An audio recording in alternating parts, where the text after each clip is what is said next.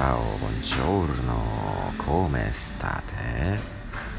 えー、こちらは、えー、東北の仙台のスタバの中からお届けしていますので割と小声でございます。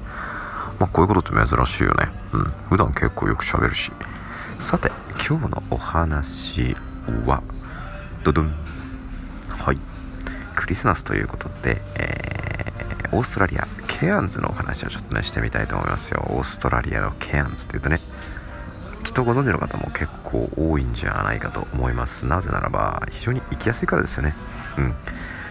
距離で言うとそれこそ関空からまあ6時間成田から行って、えー、6時間半から7時間っていうところでしょうね。うん。えー、この10年あのジェットスターという LCC が就航しているおかげで非常に、えー、行きやすくなっています、まあ、それまではねカンタス航空っていう、まあ、オーストラリアのエアラインが飛んでいたわけ今も飛んでいるわけですけども、うんね、オーストラリアっていうとあんまり私はねあのー、まあ外国これだけ行ってながらもあのまあ、オーストラリアに到達したのは最後の大陸だったようなもんですね。うんというのももうみんな知ってるし死ぬほどいっぱい日本人いるのであのー、なんかそういう人が行ったことある場所に行っても面白くないなって思ってたんですよ、うん、でもまあ昔から、あのー、世界5大陸全てを回りたいというふうに思っていたしでまあ興味あったんですよ。オセアニアっていう地域に、うん、さあそして行った初めてケアンズに行ったのは去年の5月のことでした。はい。ちょうどゴールデンウィークが明けて、えー、忘れもしない。えーと、イタリアの友人がねあの日本に遊びに来たんですけども、えー、その時に彼らに鹿島神宮香取神宮なんかをご紹介して東京なんかを見て回りその勢いで、えー、そちらのあのケアンズに飛んだんですね、うん、まあびっくりしたのがねケアンズというのは常夏パラディーソですよ、うん、パラダイスですね、うん。到着して空港から、えー、街中に行くと、まあ、その時はシャングリラホテルというね、えー、まあ、ケアンズの中では5つ星のホテルなんですけども、まあ、ちなみにケアンズっていうところはですね一番いいホテルはシャングリラだけどシャングリラ自体が別に大してすごくないんですよ、うん、割と普通です、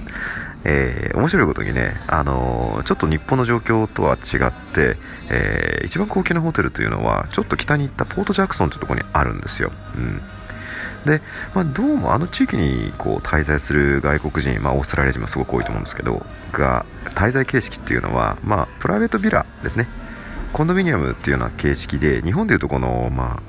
えー、何ですかね貸別荘とか、えー、まあライオンズマンションとかマンスリーマンションというようなああいう感じの、まあえー、まあ、部屋に何でもついてるキッチンとかね、えー、洗濯機とかね、まあ、そういうところに、まあ、長期滞在するようなスタイルの方がすごく多いというかほぼほとんどです、うん。ま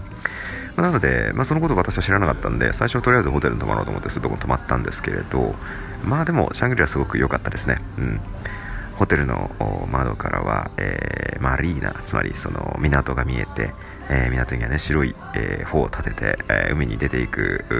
ヨットがたくさんあって、うん、まあいろいろこうケアンズの街っていうのはあるのかなと思いきや さあ大したも何もありません。てかすごい小さな街ですね。人口10万人だったかな。うん。で街の中心街っていうのは非常に小さくてそれこそ今私東北の仙台にいますけど仙台の街のね多分10分の1ぐらいしかないと思うね。端から端まで歩いても、まあ、せいぜい30分かかるかかかんないかぐらいですね。うん。です。だからすごく小さな町です、うん。で、まあ、見どころっていうと、まああのー、コアラがいる小さな動物園があるんですけどこれもまた小さな動物園でね品川のあの、ね、東京品川に水族館ありますけどあの水族館の4分の1ぐらいのサイズしかないかな、うん、でまあ水族館は水族館でね別に大きい水族館があってそっちもでもあんまり見てもっていうような水族館でしたね。うん。でじゃあ海で泳げるっていうとそうでもなくて実は、えー、ケアンズの海というのは、えー、危険なんです。何が危険？サメが危険。いやサメもいるんですけどもっと危ないのはクロコダイルですね。そのあのソルトウォータークロコダイルというやつがいて海を泳ぐワニがいるんですよ。でこれ毎年ねワニに食われて死ぬ人っていうのが出るぐらい非常に獰猛で危険です。なんで人がそんなワニで海に泳いでてワニに食べられるのかというとえー、ワニがねこう音もなく近寄ってくるからなんですよ。スーッとこうまあ泳いでるとスーッと寄ってきてはっと気づいた時にはもう間近にいると。そういう恐ろしい動物がねワニなんですよ。まあでもワニからすれば多分それ当然ですよね。だって獲物を見つけておすげえワニ来たやべえってなったら獲物逃げますよね。うん。まあ、当然それで生きてるわけだから、えー、獲物を取るためにね、うん、だからまあワニはね怖いです。とにかく怖い。私は釣りが大好きなんでケアンズの海ではとにかく泳げないので、えー、海でね、まあ、釣りをしていたのですがこうなんか動いてるなと思って見てみると木だったんですよ。流木ね。というのも、まあ、キャンズの海っていうのはでっかい川が流れ込んでいくつも流れ込んでいるので、まあ、上流からねあの木が流れ来る、うん、あ木だなと思ってね。でまた釣りを気にせず釣りしていたらまたなんか流れてくるなあ木だなと思ってね、うん、っているとその、まあ、右後方 15m ぐらいのところにワニいたんですよ。えっと思って。すごいちっちゃかった。でも 1m ぐらいしかなかったからまあいいけどいや気づかないもんですよね。気が付いたらそんぐらいの距離いるからね。うん。まあでも釣りをするのはすごい楽しかったですね。でっかいフグが釣れたりね。まあなんかあのアジの一種みたいなのも釣れたりするんでね。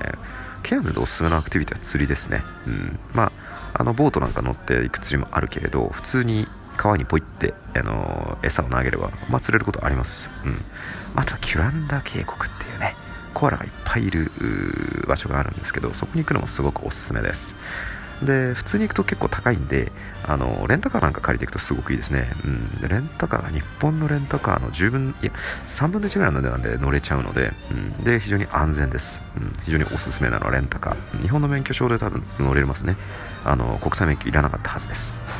はい。というわけで今日はオーストラリアのケアンズについて話してみました。それではまたお会いしましょう。ボナジョルナタチャオ。